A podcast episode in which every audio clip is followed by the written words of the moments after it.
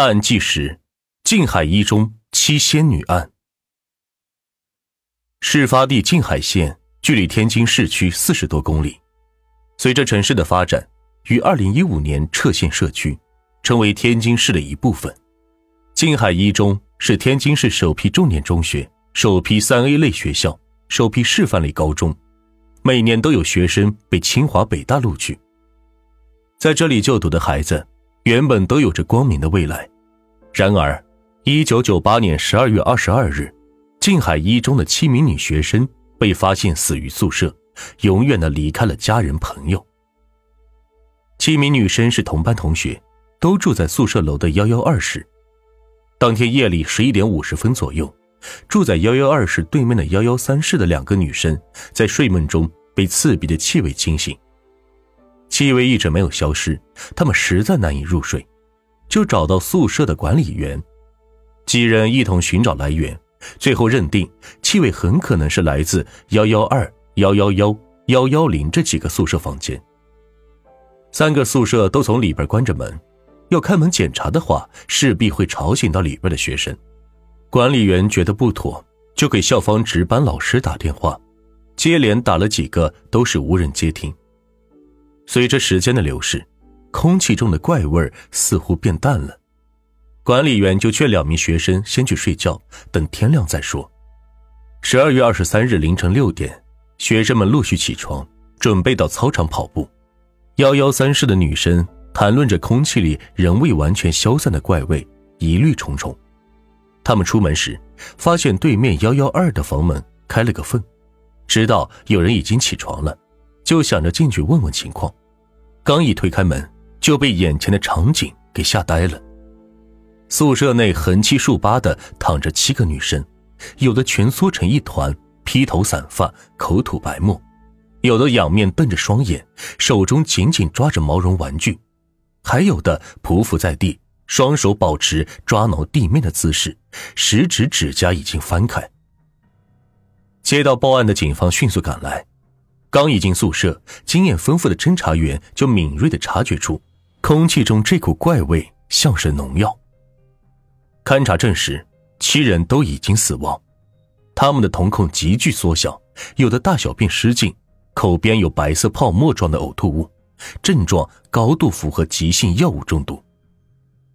其中一名警察事后回忆称，现场犹如一副人间地狱，那些孩子太可怜了。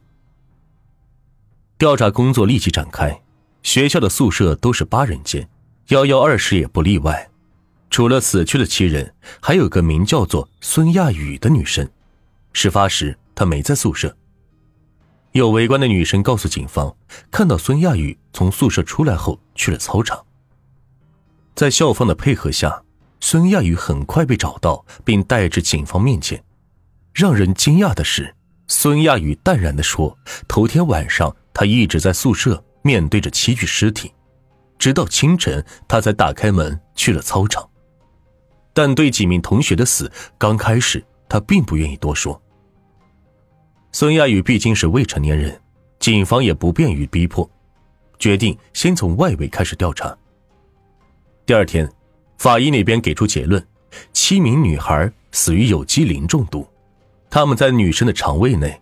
呕吐分泌物和现场水杯里都发现了剧毒农药甲拌磷的成分。甲拌磷是一种高毒的杀虫杀螨剂，伴有臭味如果短期内大量接触甲拌磷，中毒者会出现恶心、呕吐、瞳孔缩小、肺水肿、呼吸机瘫痪等症状，不及时救治会迅速死亡。因为其毒性强烈，易残留，于二零零二年被禁用。根据班上老师和同学的回忆，十二月二十二日当天晚上，七名女生还正常上了自习，期间没有表现出任何的异样。而甲拌磷毒性强烈，发作快，由此推测，他们是在回到宿舍后才中毒身亡的。这也与法医报告里给出的大致死亡时间相符。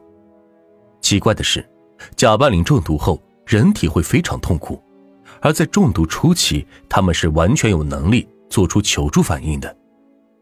可无论是对面宿舍的女生，还是隔壁宿舍的女生，都表示没有听到幺幺二室里有什么动静。这不由是让人猜想：难道他们是集体自杀，强忍着身体的不适而没有弄出声响吗？但师生们的反应，这七名女生平日里都比较开朗，成绩也是中等偏上，不太可能是集体自杀。这时，另外一组调查毒药来源的侦查员有了发现。县里一家农具店的售货员表示，十二月二十二日，有个女孩来买过一瓶零点五公斤的甲拌磷农药。经售货员辨认，购买者就是孙亚宇。物证组那边也有了新的进展，在几个死者的饮水杯上检测到了孙亚宇的指纹，女孩们的呕吐物中。有苹果、梨的成分，而宿舍里削水果的刀上也有孙亚宇的指纹。当所有的证据都指向孙亚宇后，他这才开了口。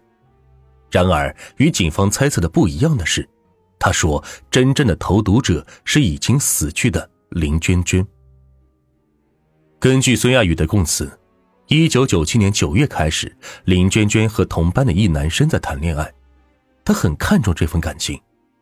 仅一年后的一九九八年九月，男生向林娟娟提出分手，林娟娟受到沉重打击，逐渐产生了悲观厌世的自杀之念。十二月二十二日，林娟娟向孙亚宇提出请求，希望他能帮忙买一瓶农药用于自杀。孙亚宇考虑再三，最终还是同意了。对此，孙亚宇说：“他与林娟娟是好朋友。”他实在无法拒绝好朋友的苦苦哀求。此后，孙亚宇外出购买了零点五公斤一瓶的甲拌磷农药。晚上下晚自习后，大家回到宿舍，林娟娟把孙亚宇叫到外面的走廊，告诉他自己今天晚上就要喝农药自杀，还说自己独自死去会很寂寞，希望孙亚宇帮着一起把其他六名室友毒死，让他们陪自己共赴黄泉。林娟娟知道服下农药会很痛苦，嘱托孙亚宇在大家服农药后照顾好大家，不要让他们发出声音引人注意。孙亚宇再次答应了。回到宿舍里，林娟娟兑好农药，告诉室友：“这是我从家里带来的预防肺结核的药水，大家一起分着喝了吧。”在这里，暖鱼要交代一下背景：当时静海一中肺结核病肆虐。有些学生就因患上肺结核而耽误了课业。肺结核是具有非常强的传染性，学生们是闻之色变，所以一听是预防肺结核的药水，几个女孩都没有拒绝。药水有刺鼻的气味，林娟娟称这是正常的。出于对林娟娟的信任，女孩们是强忍着喝下了药水，林娟娟自己也喝了。只有孙亚宇在旁边是没动。解释称自己白天已经喝过药，所以不用再喝。几分钟后，服药的女孩们药性发作，痛苦呻吟。孙亚宇安慰大家良药苦口，还贴心的给他们递水喝、削水果吃，说过一阵就好了。然而，女孩们还没等到药效过去，在无声的挣扎中是痛苦离世。孙亚宇眼看着昔日活蹦乱跳的室友一个个在面前倒下，没有惊吓，也没有离开，而是沉着的和七具尸体睡了一夜，直到第二天清晨。关于孙亚宇的口供，专案组内部有多个意见，有人相信，更多的却是怀疑。毕竟，除了孙亚宇之外的当事人全死了，死无对证。孙亚宇完全可以歪曲事实，怎么对自己有利怎么说。但随后的一个关键证据出现，让他的话起到了支撑作用。警方在宿舍床下发现了林娟娟的遗书，遗书内容没有完全公开，只流露出了“我最好的朋友，好好活下去吧，我的悲伤，我不想也不忍心让你陪我走。”原谅我没有听你的劝，还这么伤你的心。今天的一切都是我罪有应得，别恨我，别埋怨我。这些片段，但也足以说明林娟娟要自杀的意图，以及独独不让好友孙亚宇陪葬的原因。曾经有人怀疑这份遗书是孙亚宇伪造的，但遗书后来被警方认定了为证据。我想，这一定是经过了专业鉴定的，确实是林娟娟留下的。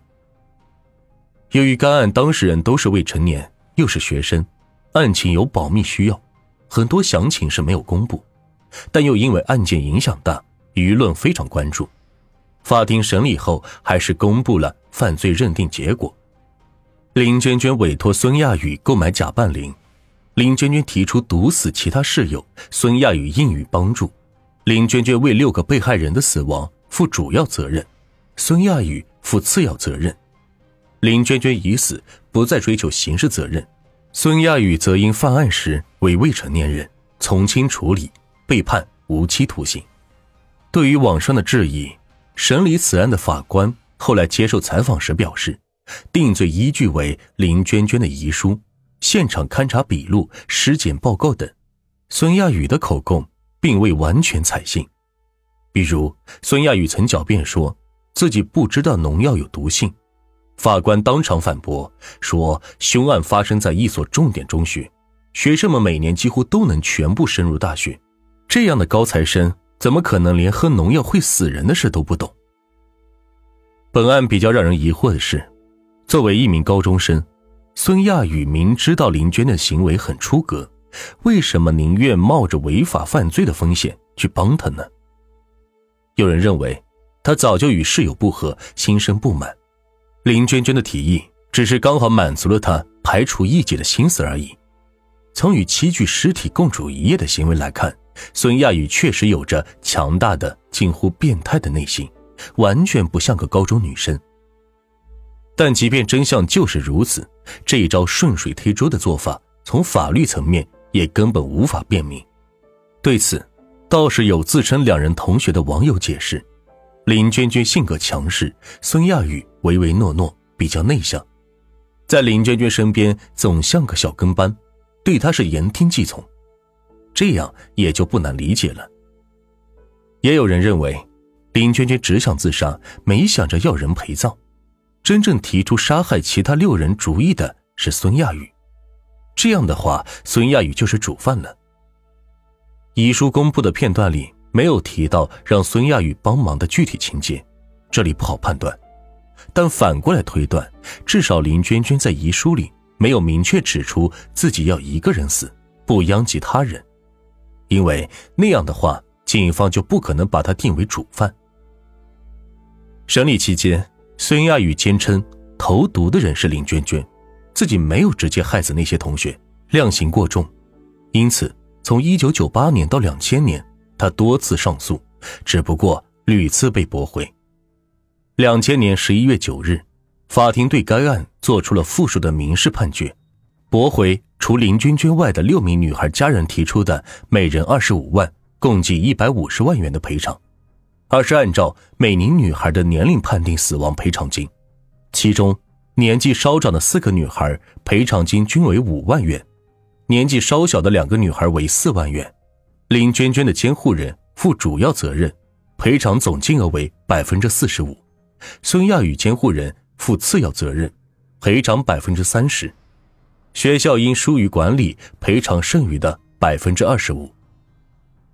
无论是每人二十五万元，还是五万元，对于一条条鲜活的生命来说，都是微不足道的。随着终审判决下来，案件尘埃落定，但孙亚宇的动机永远成了一个谜，没有人准确的知道，他和林娟娟之间的约定到底是怎么样的，更没有人知道这样一个。能眼睁睁看着室友死去，又独自和七具尸体待了一夜的女子，内心到底是怎样想的？二零一三年，因为在狱中表现良好，减刑至十五年的孙亚宇出狱，过回了普通人的生活。不知他午夜梦回时，会不会想起当年的那个夜晚，会想起那些在痛苦中向他求助的可怜灵魂？如果有想起，他是会后悔、自责、害怕，还是会继续如当年那般淡定呢？